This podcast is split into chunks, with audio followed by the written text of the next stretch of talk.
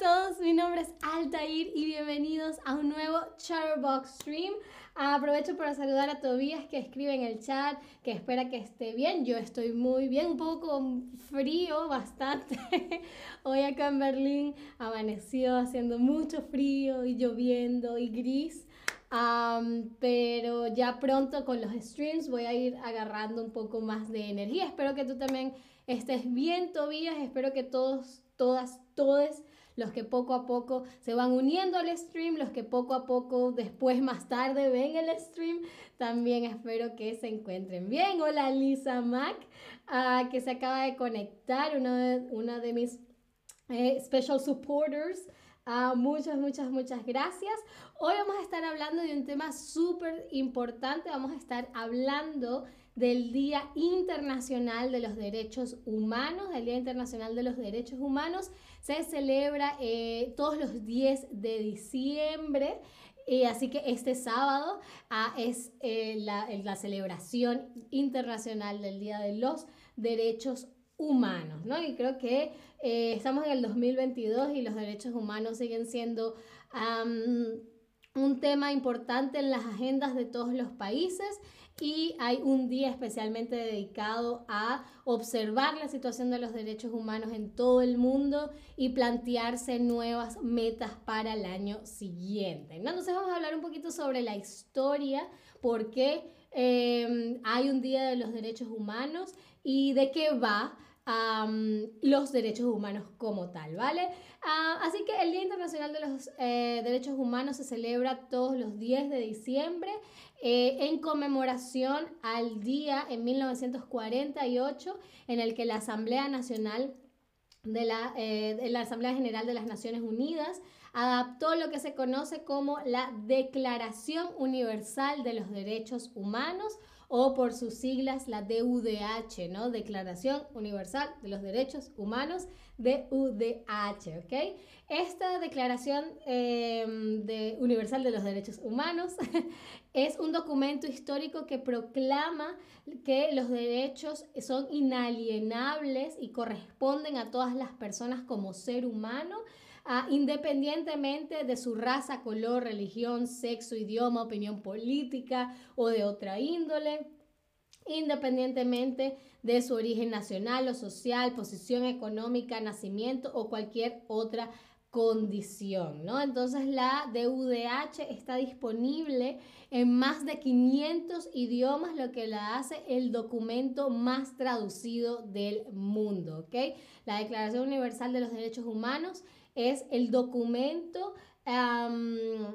más traducido en el mundo al a estar traducido a más de 500 idiomas, ¿no? Y dijimos que la, declaración, eh, la DUDH, ah, dice que estos derechos humanos son inalienables. Inalienables es un poco, hay que tener cuidado pronunciando esa palabra, inalienables lo que quiere decir que son intransferibles, son irrenunciables. Nadie puede venir y eh, intentar eh, arrebatártelos o quitártelos y cualquier persona que intente hacerlo, que incurra en una acción que atenta en contra de los derechos humanos debe ser penalizado ah, por la ley, ¿vale?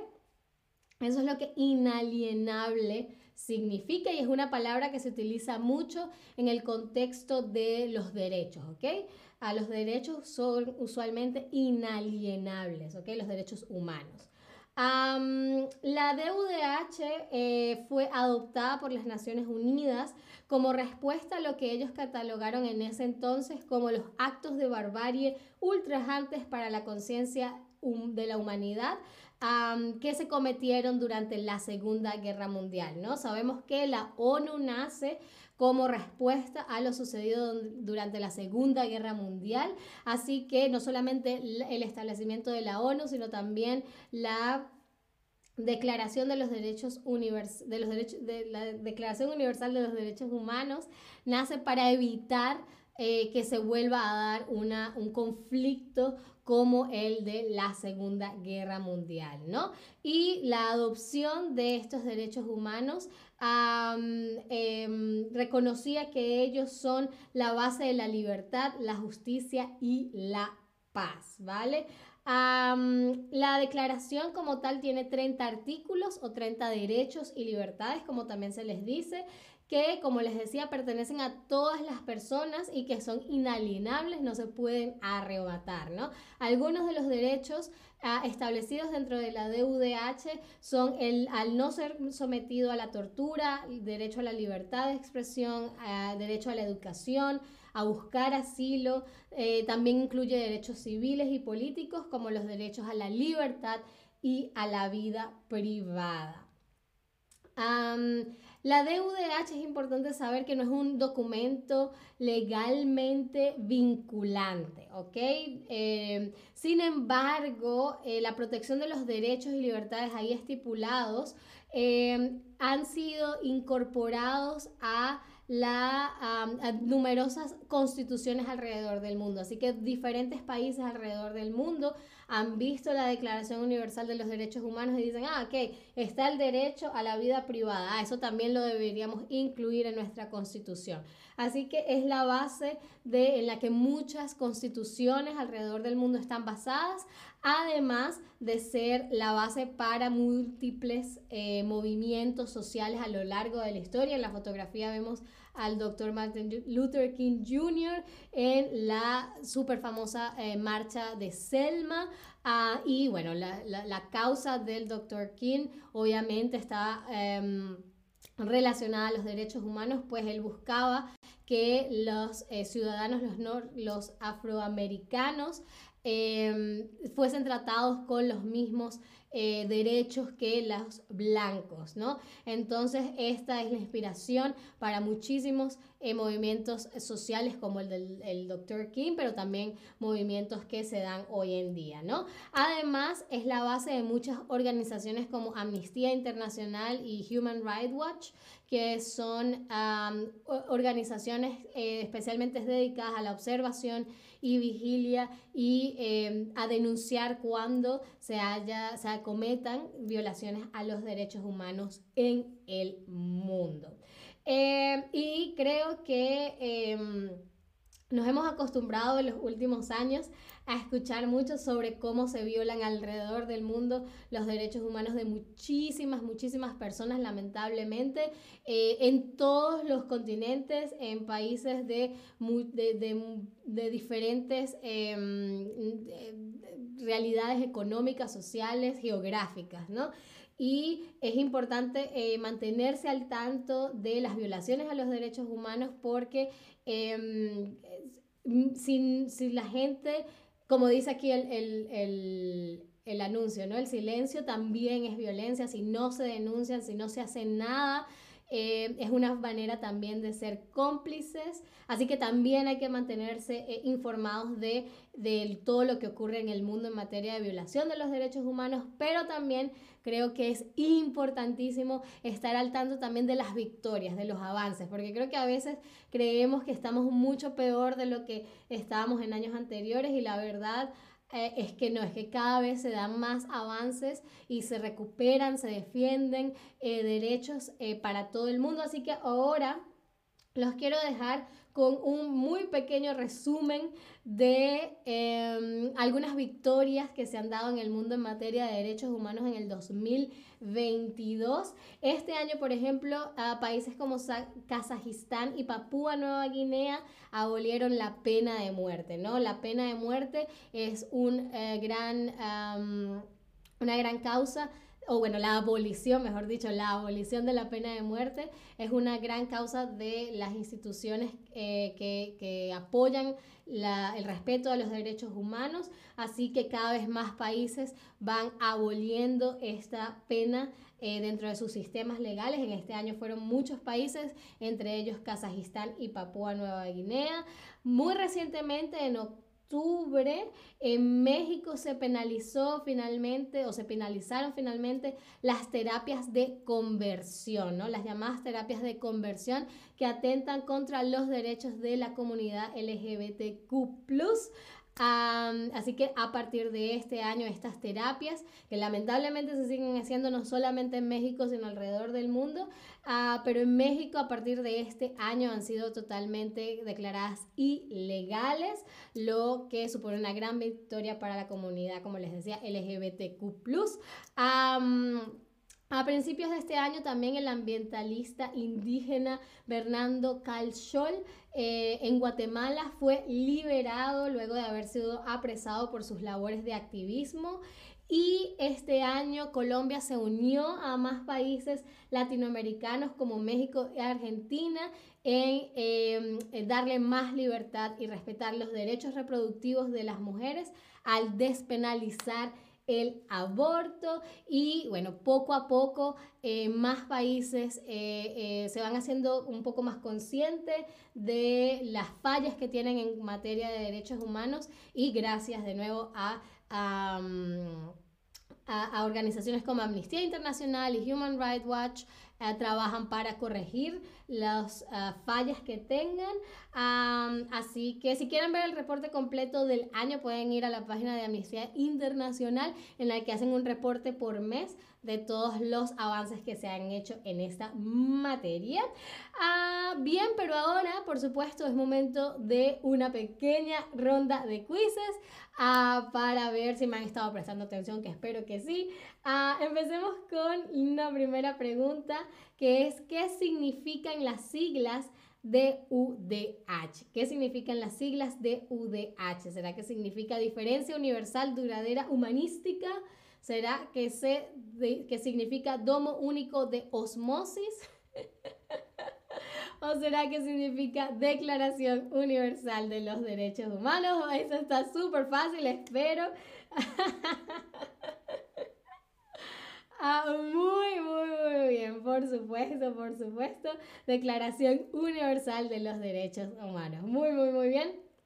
Ahora, también les contaba que la Declaración Universal de los Derechos Humanos es el documento más leído del mundo, más traducido del mundo o más modificado del mundo.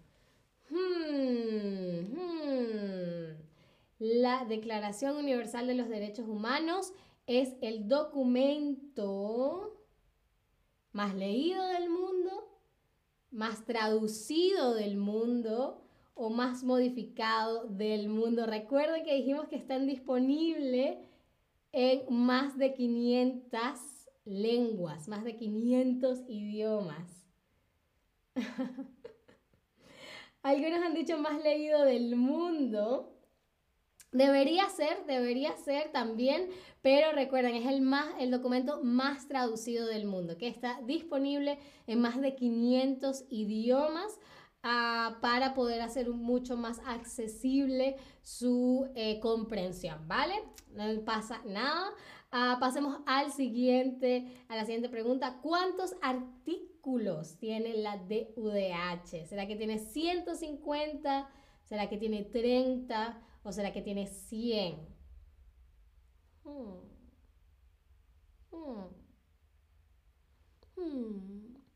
¿Cuántos artículos, cuántos derechos o libertades pueden parecer pocos? Porque cuando yo me enteré del número, me parecieron, ah, pero no es tanto. Pero claro, dentro de estos, creo que cada artículo es de manera muy global de manera de que puedan abarcar derechos mucho más específicos, ¿no? Entonces, un país puede tomar el derecho a la vida privada y de ese artículo de la Declaración Universal de los Derechos Humanos sacar para su constitución más eh, eh, artículos más específicos, ¿no? Y son poquitos, son 30, son solamente 30 artículos los que tiene la Declaración Universal de los Derechos Humanos. Ah, pero es como les digo, ¿no? Son como eh, derechos muy amplios para que puedan como que abarcar diferentes em, como artículos un poco más específicos o áreas un poco más pequeñas, ¿no? Ah, muy bien, sigamos con la siguiente pregunta. ¿Qué quiere decir la palabra inalienable? ¿Qué quiere decir la palabra inalienable? Algo que no se puede arrebatar, algo que cambia constantemente o algo que pierde vigencia pronto. Y aprovecho para agradecerle a Lisa Mac por tu tip. Muchísimas gracias.